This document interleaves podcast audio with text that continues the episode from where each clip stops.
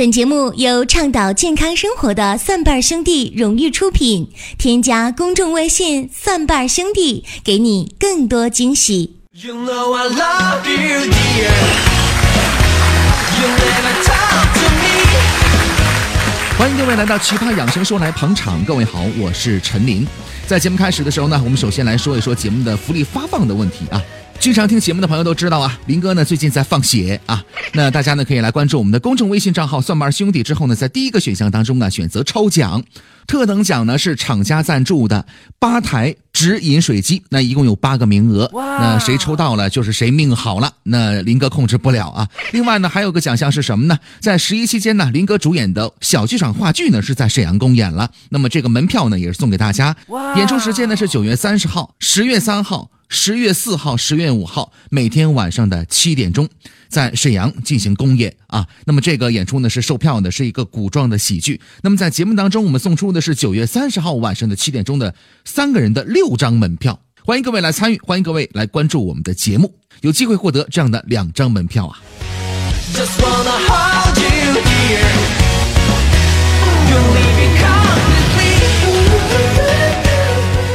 中秋节要到了。那么中秋节呢，也是咱们中国传统的一个佳节，也是家人团聚的一个时刻啊。当然，也是很多男士去讨好丈母娘的一个时刻。就比如说我们办公室小斌呐，提前好几天呢就把这个月饼都准备好了啊，什么莲蓉蛋黄的、五仁的、椒盐的、什么冰皮的、什么肉的，还有巧克力的等等，很多的馅儿，很多的品种，都打算往丈母娘家去运。小斌的准丈母娘呢，家住在北京。在九月二十三号的时候，小斌就跟我说了，说说哥，我我我得准备去北京了，我我我得赶紧的，要不然我就赶不上去北京的二路汽车了。朋友们，你们这回知道小斌为什么单身了吧？我还偷摸告诉你们，小斌的准丈母娘有糖尿病，不能吃月饼。其实自古以来呢，食物的功能除了营养之外，还有社交功能啊。那这是非常正常的事儿啊。更何况是月饼这种带有节庆色彩的食品。相比于月饼的营养价值，月饼更大的作用在于什么呢？在中秋佳节的时候呢，向家人呢传递一份亲情啊。当然了，现如今呢，拍拍月饼啊，发发朋友圈什么的，也可能显得非常的重要了。但是月饼这个东西呢，热量的确是不小。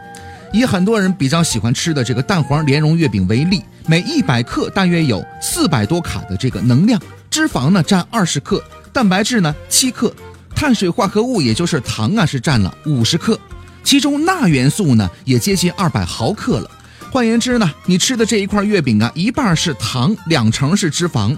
散装的二两小月饼，一位女性啊，只要吃四个就够一天的能量需要了。月饼呢，毫无疑问是一种垃圾食品呢。啊，当然了，咱话又说回来了，凡是好吃的传统的小吃，大多是油多、盐多、糖多，不是垃圾食品的很少。但是在节日当中，你说不吃吧，又有一些煞风景，那就咱想想怎么去吃吧。如果把月饼呢放在早餐啊，而且呢每次最多吃一块儿。呃，如果呢能将一块月饼呢分成两三块，分散在上午来吃，那是最好的。每天早上刚起床的时候呢，是我们胃肠当中啊营养物质最少的时候，而且月饼呢可以为我们提供充足的能量跟脂肪，提高血糖来支撑我们一上午的工作。月饼当中的脂肪不低，可以延长胃排空的时间，增强饱腹感。而且在吃月饼的时候呢，你可以把这个月饼的馅料啊掏出来，或者呢直接把月饼呢切碎了，投入到没有糖的粥、豆浆、低脂的牛奶当中进行搭配啊。那么这个馅料呢是各种独特原料配合而成的，这个味道非常的香。大部分呢都是糖，用来给寡淡的这个清粥啊、豆浆啊调味正合适。事实上呢，我们一般家里呢磨成豆浆啊，几乎是不含碳水化合物的。加上一定量的月饼馅之后呢，这蛋白质啊、脂肪啊、碳水化合物啊这三大元素呢配比便可以堪称完美了，非常适合作为忙碌的时候呢加餐来使用啊。当然，话又说回来了，如果你真的很爱吃月饼的话，那其他时候的这个饮食呢，可就得尽量的清淡了。最起码说呢，这主食应该少吃一些吧，对吧？而且呢，最好呢再补充一些 B 族的维生素。为什么呢？因为这些 B 族维生素啊，是把糖、脂肪、蛋白质转换为能量过程当中呢不可缺少的一种物质。所以说呢，常吃甜食的人呢，会大量的消耗维生素 B 一，而维生素 B 一呢，与包括视神经在内的多种神经啊，是有健康关系的。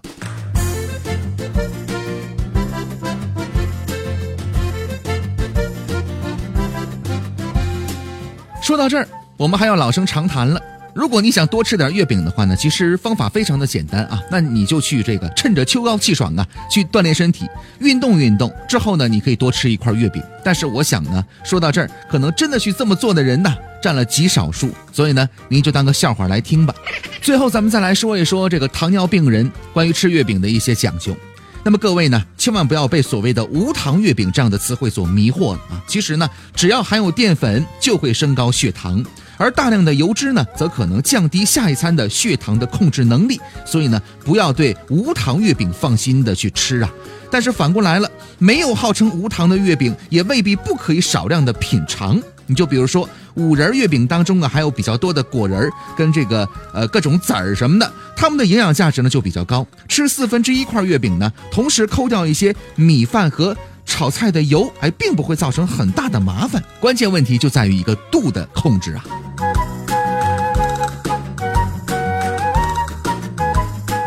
欢迎各位来关注我们的节目。接下来呢，按照常规，我们将进行疾病养生的这个案例的解析啊。我们挑取一些比较有代表性的一些案例呢，在节目当中奉献给大家。如果你有这方面的问题想咨询的话呢，可以关注我们的公众微信账号“蒜瓣兄弟”，之后呢加入关注，来填写病历卡。我们有医生啊，在三个工作日之内呢，给你详细的文字回复啊。来看一位来自于江西的二十七岁的男士啊。他说呢，本人最想解决的疾病是什么呢？本人比较瘦弱，容易发怒，感觉浑身没有力气。吃完饭之后呢，往往要吐痰。晚上十二点钟睡觉啊。工作天天对着电脑，运动少，吃的比较辛辣。我希望能调理一下我的脾气，太容易动怒了。还有呢，调理一下脾胃，谢谢。另外呢，同时患有疾病什么呢？去年得过十二指肠的溃疡啊，还有呢，晕车，情绪低落。常规的西药有吃过，但是呢，效果不佳。还有大便时干时稀、黏腻，小便是正常的。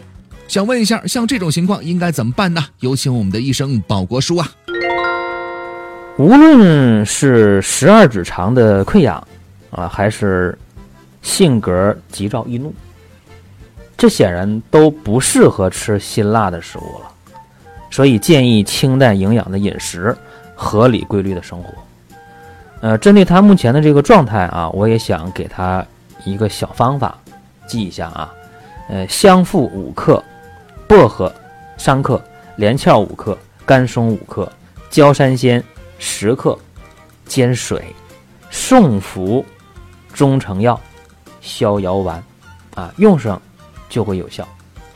嗯，有的时候大家可能觉得，哎呀，这为什么通过听节目，通过填病历卡，然后得到了解答，一用就有效呢？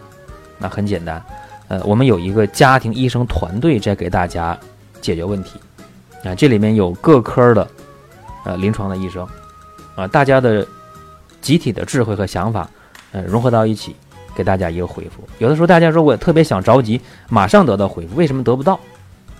啊，因为我们这些在职的医生，呃，不是二十四小时有时间的，所以我们告诉大家，你的病历。正常来讲，会在两个工作日之内给你回复，就是说，呃，四十八小时之内。当然，如果赶上节假日，可能会延后一些，这大家也要理解。有问题的话，赶快关注公众微信“顺瓣兄弟”，然后填病历卡就可以了。更多精彩内容，更多的病例，欢迎大家来关注我们的公众微信账号“蒜瓣兄弟”。在每天推送的信息当中啊，最后一个选项里边呢，有大量的。案例的解析啊，疾病养生的解析的环节都是文字版的，各位可以详细来观看一下。中秋快到了，十一快到了，祝各位呢双节快乐！下期节目再会。那个，别忘了十一期间来看林哥的话剧演出哦。